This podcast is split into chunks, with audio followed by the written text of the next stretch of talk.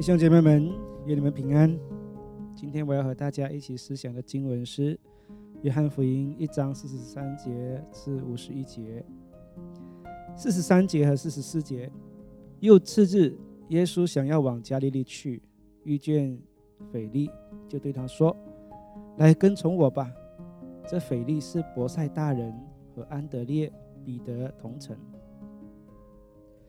伯赛大的字意是捕鱼之城，在加利利海北部，靠近约旦河。安德烈、彼得和腓力都是捕鱼之城的人。那相信雅各和约翰也是，因为他们都是出生于渔夫。在使徒行传四章十三节这么说：他们见彼得、约翰的胆量，又看出他们原是没有学问的小民，就稀奇，证明他们是跟过耶稣的。从这里可以看到，说他们比较是属于低下或者是中下阶层的人，不是那一种温文尔雅、文质彬彬的那一种人。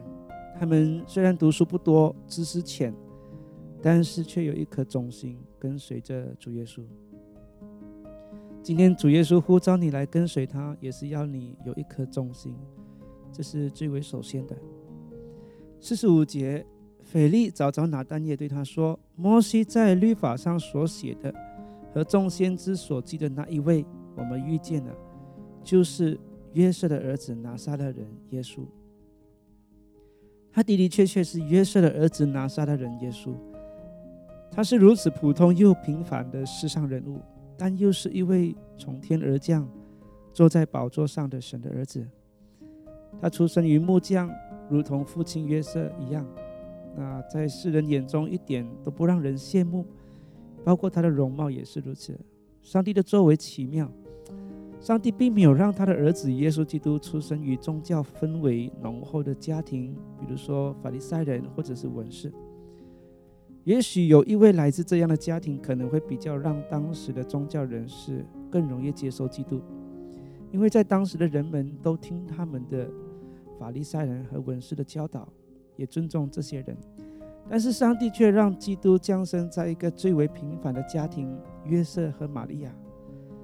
这样，耶稣就从小不受他们的宗教生活和教导而影响，以及后来也能接入他们的宗教虚伪，把上帝的旨意、心意完完全全正确的教导给人。就如诗篇四十篇七到十节所预言的，都应验在耶稣的身上。诗篇四十篇七到十节说：“我那时我说，看啊，我来了，我的事在经卷上已经记载了。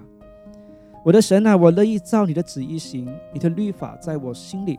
我在大会中宣传公义的佳音，我必不止住我的嘴唇。耶和华，这是你所知道的。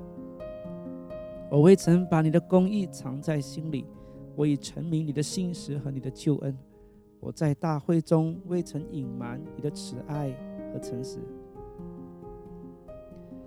四十六节，拿丹叶对他说：“拿撒勒能出什么好的吗？”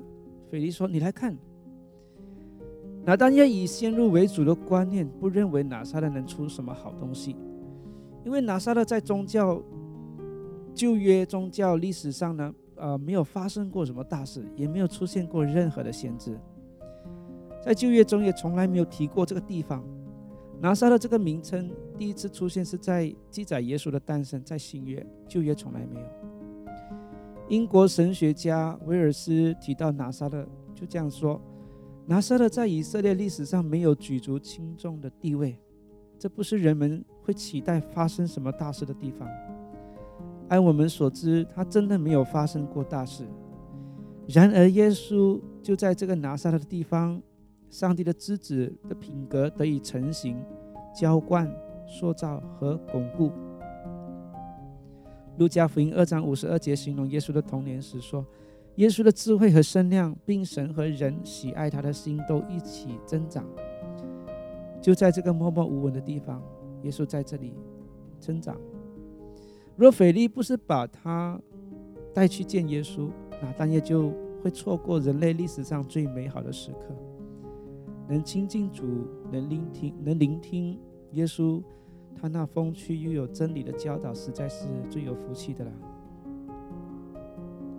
四十七节、四十八节，耶稣看见拿单叶，就指着他说：“看呐，这是一个真以色列人，他心里没有诡诈的。”拿单叶对耶稣说：“你从哪里知道我呢？”耶稣回答说：“腓力还没有招呼你，你在无花果树底下，我就看见你了。”真以色列人心里鬼没有诡诈，这是一句赞美。除了赞美，更看透了拿单叶。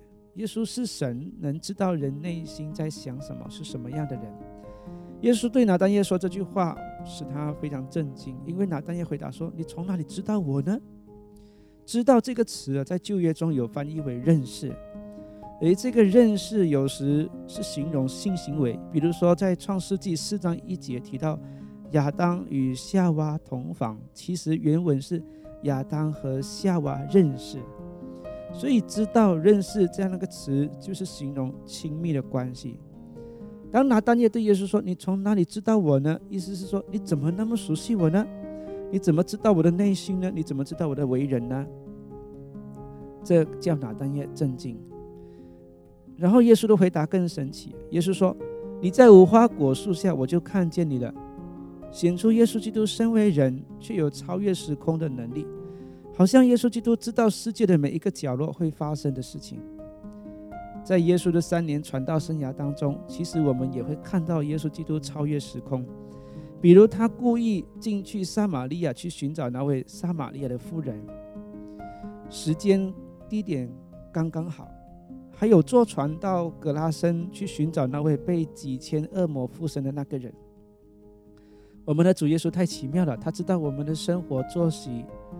无论你在哪一个角落，他知道我们会面对什么难处。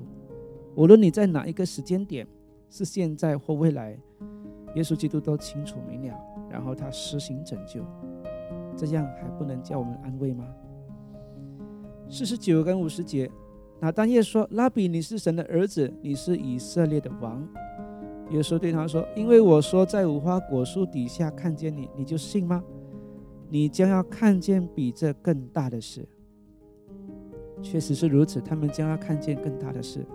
现在他们所经历的只是前菜、小菜一碟，后面有更大的作为，将会使他们对他们信靠的主心服口服，承认耶稣是基督。